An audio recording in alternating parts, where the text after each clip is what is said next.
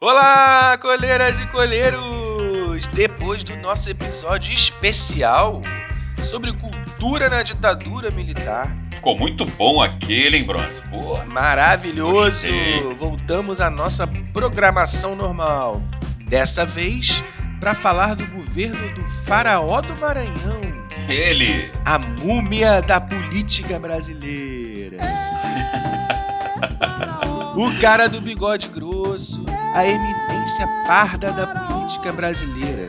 O cara que passou 21 anos babando o ovo dos militares e que acabou virando esperança para os brasileiros.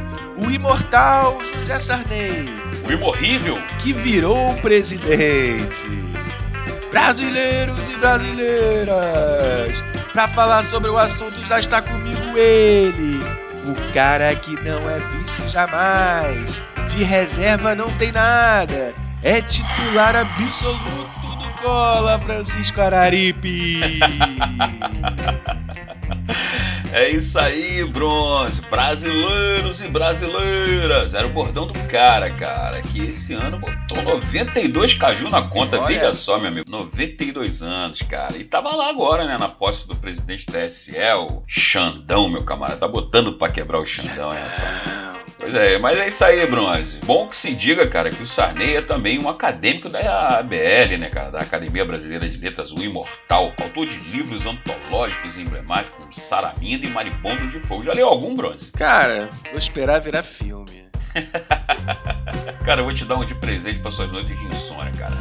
Mas tem muito detalhe nesse governo, meu camarada. Planos econômicos mirabolantes, a Constituição de 88, hiperinflação, escândalo. Ih, rapaz, tem muita coisa pra gente ver, velho. Então, sem perder tempo, Franzinho, solta a vinheta, meu camarada.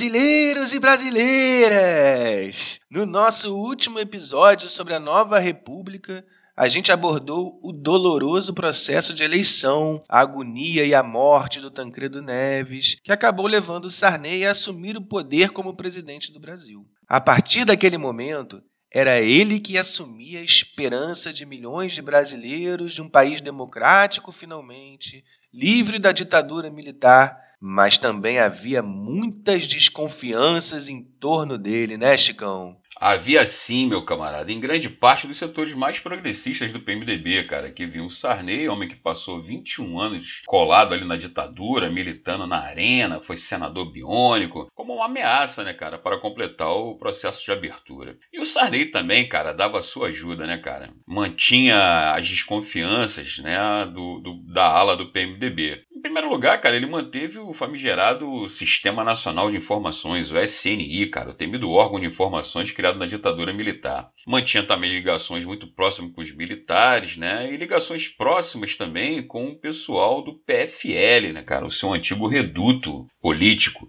né? Criado ali no, no final da década de 80, né? PFL, cara, se destacava a figura do temido, do poderoso Tuninho Malvadeza, né? Antônio Carlos de Magalhães, outro histórico defensor da ditadura. Né? Mesmo o Sarney estando agora no PMDB, ele não deixava né, as suas raízes, né, cara? Cara, cara, cara, cara de raiz, né, cara? Pô, Não é Nutella, não. não é Nutella não, cara. E também, cara, houve aquela pouca apuração, né, sobre os escândalos de corrupção envolvendo os militares, né, que gera hoje aí essa, essa- esse mito, né, de que não houve corrupção na época dos militares e dos ministros que vieram à tona aí ao fim da ditadura. Uma verdadeira operação abafa que o governo Sarney deu aquela mãozinha. Abafa o caso. Eu não quero saber mais de fofoca. Verdade, cara. Escândalo de contrabando de pedras preciosas que envolveu militares e o ministro Ibrahim Abiakel, cara. Lembra dele, velho? Não. O caso Coroa Brastel, que tá na música lá do RPM, é Coroa Brastel. É, o grupo foi beneficiado por vários empréstimos do governo, cara. Casos envolvendo as empreiteiras, olha elas sempre aí na parada, né, cara? O caso do grupo de crédito imobiliário Delfim, que logo depois foi a falência, né, cara? Decretou a sua liquidação. Enfim, cara, a grande maioria desses casos, pouco apurados, tinha um super-ministro Delfim Neto, entre outros nomes, com principais envolvidos nesse esquema aí de corrupção, meu camarada. Abafa o caso, escama, abafa aí, abafa, abafa. Abafa o caso. meu camarada. Eu não quero saber mais de fofoca. Bom, o governo Sarney teve um primeiro ano assim com poucos destaques, com grandes dificuldades econômicas, a herança maldita do governo Figueiredo, que deixou aí o governo com índices de inflação superiores a 200% ao ano. Veja só, meu camarada. Pois é, cara. O Sarney, ao assumir né, o governo em 85, manteve o ministério que foi escalado pelo Tancredo. E o ministro da Fazenda desse, desse ministério escalado aí pelo, pelo presidente morto tinha o Francisco Dornelles, cara, como ministro da Fazenda, que era também sobrinho de Tancredo. Tá até hoje vivo, cara. Mora lá em São João Del Rei, cara. Esse maluco aí, cara, ele adotou medidas recessivas para tentar combater a inflação, mas não deu muito certo, né, cara? E ele foi substituído pelo empresário paulista Dilson Funaro, cara. A situação quando o Funaro assumiu era muito delicada. Em 85, por exemplo, cara, o Brasil fechou o ano com uma inflação superior, veja só, Bronze, a 230%, né, cara? É, tá, era preciso fazer alguma coisa. E o Dilson Funaro não era muito chegado a soluções tradicionais. Ou seja, recessivas para conter a inflação e a dívida pública, que cresciam de forma acelerada. E já no começo de 86, cara, a equipe econômica do Dilson Funaro, formada em sua maioria por economistas da PUC do Rio de Janeiro. Tu, né, Bronze? Tu não, tu não, é, tu não é economista, cara? cara, se tem uma coisa que nunca poderia ser economista, cara, juro. Pois é, cara, mas só tinha gênio na parada, cara. E os caras anunciaram o plano cruzado, velho. A ideia inicial do plano, cara, era combater a inflação. Era dar um cruzado que- de direita na população, né? Exata. Você ia lá no banco e ganhava um cara. soco. Mas a ideia inicial, cara, é que dentro de uma economia indexada como a do Brasil, na época, os contratos e os preços né, dos produtos eram reajustados pelo índice da inflação. Os preços né, já subiam antes do começo do mês, cara. É, era que os técnicos chamavam de inflação inercial, meu camarada. Entendi. Aquela maquininha ali nunca foi tão vendida, né, cara? Aquela maquininha de. De ajustar o preço. De remarcação de preço. Deixa eu ver se eu entendi então essa história aí. Então, se a inflação no mês de janeiro, por exemplo, fosse de 25%, os comerciantes e empresários, eles já projetavam que a inflação de fevereiro seria no mínimo igual à anterior, então já reajustavam os preços logo de saída.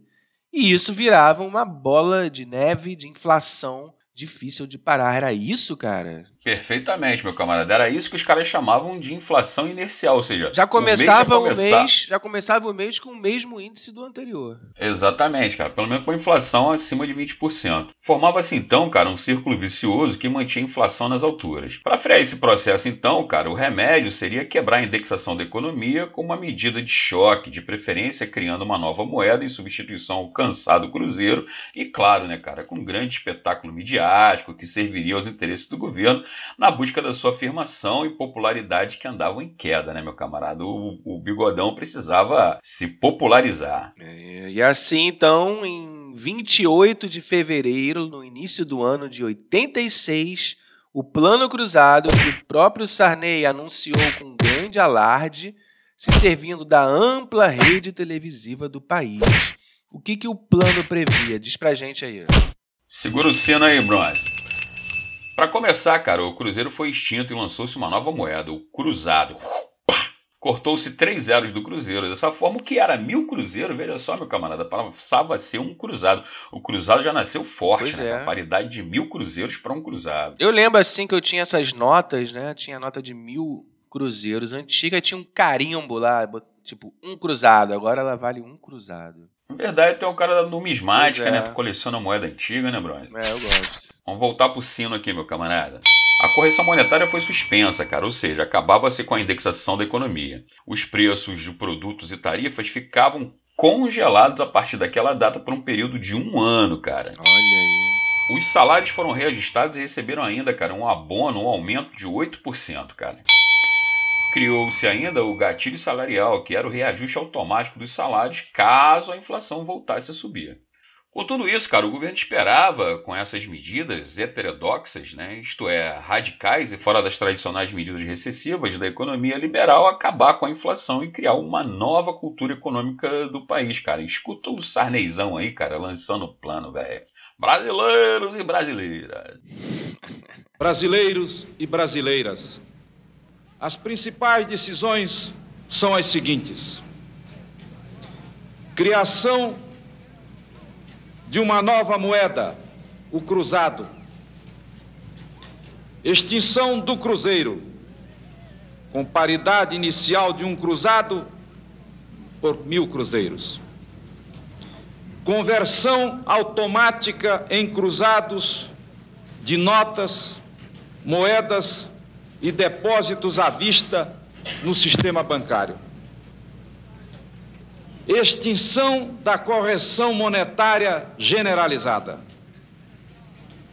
escala móvel de salários, congelamento total de preços, tarifas e serviços. E o Sarney então lançou o plano e convocou a população para participar fiscalizando o congelamento dos preços que não poderiam ser remarcados, como fizeram muitos comerciantes bem espertinhos Surgiram então os fiscais do Sarney. Muito interessante essa história, Chicão. Conta pra gente aí. Ô, rapaz, tinha um bottom, cara. As pessoas botavam bottom na, na roupa e iam pro supermercado, cara. Funcionava assim, cara. O governo soltava listas de preços congelados que eram publicados nos principais jornais, cara. Eram as tabelas da Sunab, órgão fiscalizador do governo, né, cara? Os consumidores carregavam essas tabelas para os mercados para cobrar a aplicação dos preços, cara.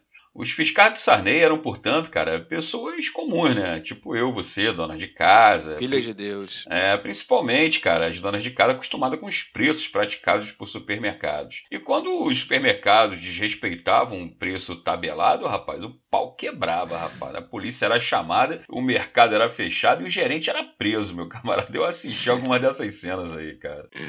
Então, a maquininha de remarcação de preços virou a inimiga número um do povo. Public enemy, né, cara? É, procurada. E plano lançado, pessoas nas ruas com as tabelas fiscalizando, os resultados apareceram. No mês seguinte, a inflação já era próxima a zero, chegando a ter deflação nos três meses seguintes. Vamos, Brasil! Agora vai. Brasil era outro país, gente feliz, contente, comprando o que nunca havia comprado antes. Verdade, meu camarada. Lá em casa, por exemplo, apareceu presunto, cara. Eu fui apresentado a pera, meu amigo. Olha só, cara. Pô, fartura total, cara. Preços congelados, né, meu camarada? Salários reajustados, com bom poder de compra, o dinheiro preso nas cadernetas de poupança e que não sofriam mais reajuste porque a inflação estava zerada, o dinheiro então foi sacado pelas famílias e, claro, né, cara, aplicado diretamente no consumo. Então, cara, dessa forma, velho, houve uma explosão de consumo jamais vista no país, cara. Muita gente aproveitou para comprar o primeiro carro e aqueles que já tinham para trocar, cara. Os Monza, Chevette, ah. Del Rey, Santana. Só carrão, os, hein, cara? Os Fuscões, né, cara? Última geração, cara, inundaram as ruas, aumentaram os engarrafamentos. Foi uma delícia, velho. Pô, saudade desse tempo. Depois, depois eles estavam ali fazendo fila, né? No, no, no posto de gasolina para encher o tanque antes que no dia seguinte aumentasse Calma a aí, tal cara. Da, da gasolina. Calma aí, não tira a alegria da galera. Estamos crescendo na alegria, mas, pô. Muitas pessoas, cara, melhoraram o acesso à alimentação, podendo comprar carne, queijo, derivados do leite em geral, né, cara? Presunto, cerveja, né? Produtos considerados supérfluos, cara. E claro, muitos se dedicaram a comprar produtos importados, como viagens ao exterior. Pô. Nessa época o bronze, rapaz, vou contar um segredo aqui pra vocês aí. Nessa época o bronze, cara, foi umas 15 vezes pra Disney, cara. Porra, cara, quem dera eu. Sempre foi meu sonho pra Disney, Chicão. Nunca fui furar fila, roubar souvenir, dar um tapa na bunda do Nick. Enfim, reforçar a imagem do brasileiro no exterior, né? Mas a explosão de consumo com preços congelados feria a regra básica do capitalismo. E a regra é clara, né, cara? A regra é clara, a lei de oferta e procura. Então, as indústrias, sem poder reajustar os preços, elas ficaram tristes e se desestimularam em aumentar a produção, cruzaram os braços. Os grandes pecuaristas preferiam deixar o gado engordando que matar o boi e vender a preço de tabela. E assim, os produtos começaram a sumir das prateleiras dos supermercados. Era o desabastecimento. E o plano cruzado começava a fazer água. Carne, cara, óleo de soja, leite, feijão, cara, produtos mais básicos, itens mais básicos de consumo da cesta básica, cara, simplesmente desapareceram das prateleiras do supermercado. Sem feijão não dá, pô. Pois é, meu camarada. Logo começou a surgir o ágio, né, cara, que na prática era a volta da inflação. Os produtos de fato, cara, existiam, mas no preço de tabela os comerciantes não vendiam nem a pau, Juvenal. Para comprar, só pagando mais caro pelo produto, cara. A diferença, então, cara, entre o preço de tabela e o que era realmente vendido no mercado, cada vez mais paralelo, né? Havia o né, pessoal vendendo na surdina, né, cara? Era o ágil. O aumento das importações, cara, também gerou um grande problema, cara, o esvaziamento das reservas cambiais do país. O governo, então, cara, buscou fazer ajustes no plano. O objetivo era aumentar a arrecadação do Estado e recompor as reservas para garantir o pagamento dos compromissos do Estado brasileiro, cara. Dessa forma, em julho de 86, foi lançado o Cruzadinho. Veja só, meu camarada. Apenas esse já, é aquele, meses... esse já é aquele soquinho assim no queixinho é. ali, de levinho. É. Hum. Pô, veja só, cara, apenas quatro meses né, depois do lançamento do Plano Cruzado, o governo anunciou novas medidas que incluíam o empréstimo compulsório, cara. Opa! É, o nome é bonito, cara. É. Na compra de carros, combustíveis, dólares e passagens para o exterior, cara. Era uma desculpa do governo para reajustar preços, dizendo que estava tomando esse dinheiro do povo e prometendo devolver em breve. É o, é o fiado institucionalizado, né, cara? Pois é, cara. O nome é ótimo, né, cara? Empréstimo compulsório, ou seja, eu estou te pedindo uma grana que você é obrigado a me emprestar. Por favor aí, Chicão, você pode me emprestar obrigatoriamente 5 mil reais esse mês, cara. Tá foda. Ninguém apoia a gente. Tá difícil, cara. Por aí, meu camarada. Mas o fato, cara, é que o plano cruzado tinha subido no telhado, cara. Eu lembro de um do, do Vivo Gordo, né, cara? Jô Soares, grande, grande pensador, né, cara? intelectual, né? Um humorista, um cara como é. ator, um completo multimídia completo, né, cara? Ele tinha um programa de humor na época chamado Vivo Gordo, cara. E eu lembro de um quadro chamado Jornal do Gordo para pessoas mais ou menos surdas. E eu lembro exatamente desse quadro quando ele anunciava o fim do plano, o plano cruzado, cara. Escuta aí, cara, bom demais. Apesar do esforço da equipe econômica, o plano cruzado já não existe mais. O plano cruzado? O plano, o plano, o plano cruzado morreu, ó! Oh! Morreu! Plano cruzado, ó, olha aqui! Morreu! Muito bom, ainda mais com Paulo Silvino ali fazendo a dobradinha com ele, né, cara? Grande humorista também. Pois é, meu cara. Mas o fato, cara, é que com todos os problemas o governo sustentava que o inimigo do plano eram os empresários, o criador do gado, enfim, cara. Chegando inclusive, velho, a ameaçar usar o exército brasileiro para invadir fazendas e pegar o boi no pasto para regular os estoques de carne para a população. Mais uma bravata, né, Bronze, do Sarney. Uhum. O fato é que para suprir a falta de produtos, cara, o governo resolveu importar carne, soja, queijo, feijão, aumentando assim a, o desequilíbrio na nossa balança de comércio e das contas do governo, né, cara? Mas mantendo o congelamento dos preços, né, cara? Eu lembro disso aí, cara. Teve até a história do queijo Chernobyl, né? tu lembra disso, cara? Um queijo importado, amarelão, que o povo dizia ter sido afetado pela radiação do acidente na refinaria da antiga União Soviética. Era o queijo Chernobyl. Cara, diz minha esposa, cara, não sei se caô, que ela lembra até hoje o cheiro do queijo, meu camarada. O fato é que, cara, queijo ninguém perdoa, pessoal mesmo sendo queijo de Chernobyl caiu pra dentro, enfim, cara. Mas continuando, brother, a razão para manter o congelamento dos preços eram as eleições para governadores estaduais marcadas para novembro de 86. Essas eleições, cara, eram muito importantes porque elas também formariam a Assembleia Constituinte que escreveria a nova Constituição do Brasil, a Constituição de 88. Muito importante. O PMDB, cara, o partido do Sarney, queria a vitória a qualquer custo, né, cara? E as eleições vieram e o partido do governo, o PMDB, foi o grande vencedor, cara, elegendo todos os governadores, com exceção do Sergipe, a quem a história coube o PFL, que era a base do governo, né? PMDB e PFL formavam a base do governo. Na Câmara, cara, o PMDB elegeu, veja só, Bronze, 261 deputados de um total de 487. E no Senado, meu velho, das 49 cadeiras em disputa, ou seja, dois terços do Senado estavam no jogo, né? O PMDB ficou com nada mais, nada menos que 38 cadeiras, cara. Boa. E o PMDB, cara, se transformou num grande partido, um partido com poder jamais visto no Brasil, cara. Isso aí, Chicão. Se a gente perceber, né, o PMDB tá ali em todos os governos brasileiros, né? Desde aí essas primeiras eleições. Verdade, meu camarada. É, cara, é, vamos prestar atenção aí no dia da mudança. E aí, passadas as eleições, com esta lavada do PMDB, né? Foi uma lavada, o congelamento já tinha cumprido a sua função.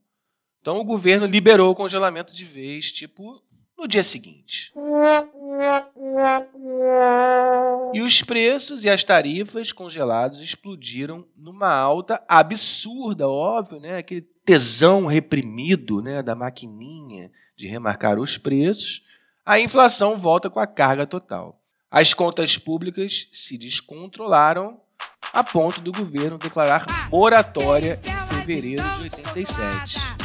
Ah, que isso, elas estão descontroladas. Ela sobe, ela desce, ela dá uma rodada. Elas estão descontroladas.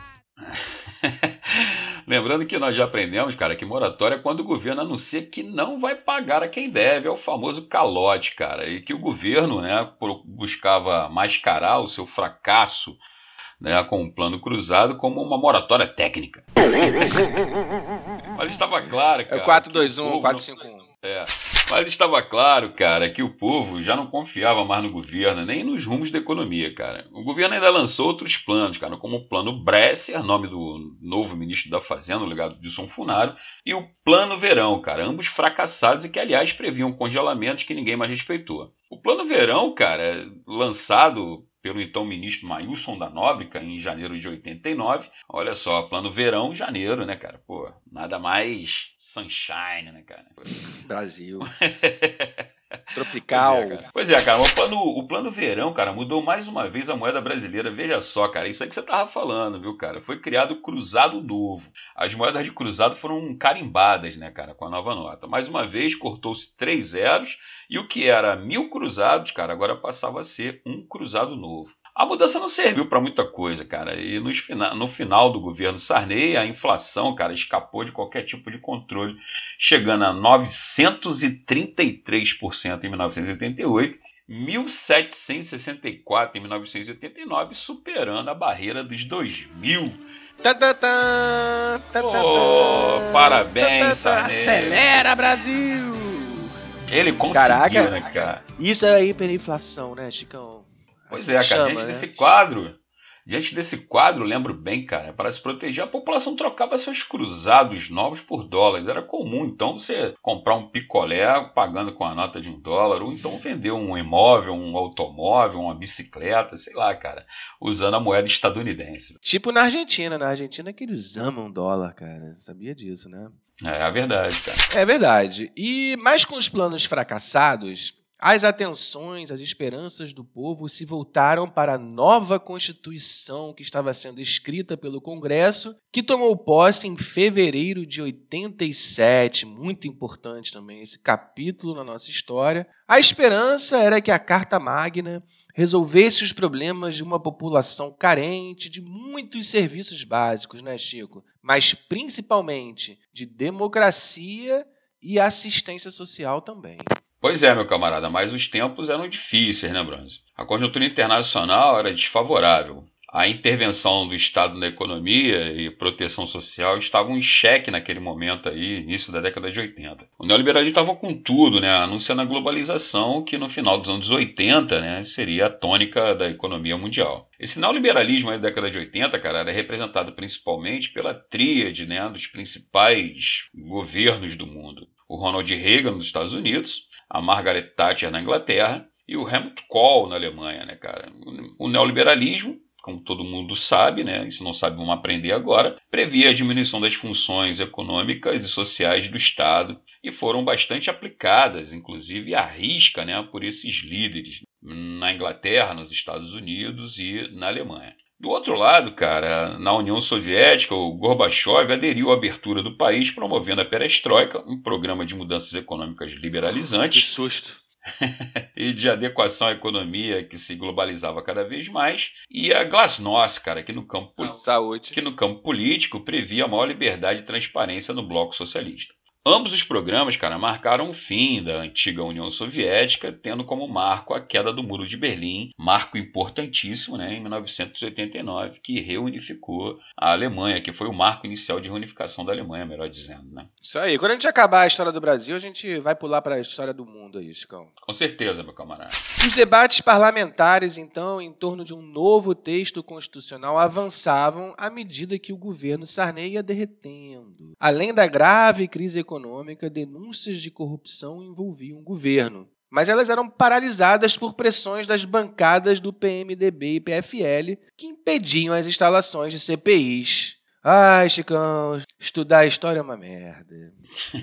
Pois é, cara, e foi nessa época aí que os esquentadinhos do PMDB, né, cara, os chamados integrantes históricos do, do partido, encabeçados por Franco Montoro, Mário Covas, José Serra, Fernando Henrique Cardoso, se desligaram do PMDB e criaram um PSDB, o que seria uma social-democracia, que de social-democrata não tinha nada, mas um partido com letras maiúsculas, mas sem nenhuma função ideológica no país, cara. Mas foi aí que esse partido surgiu, cara. E que o Collor ainda vai falar muito ainda quando a gente tratar do governo Fernando Henrique Cardoso, cara. Verdade, nos próximos episódios vindouros aí.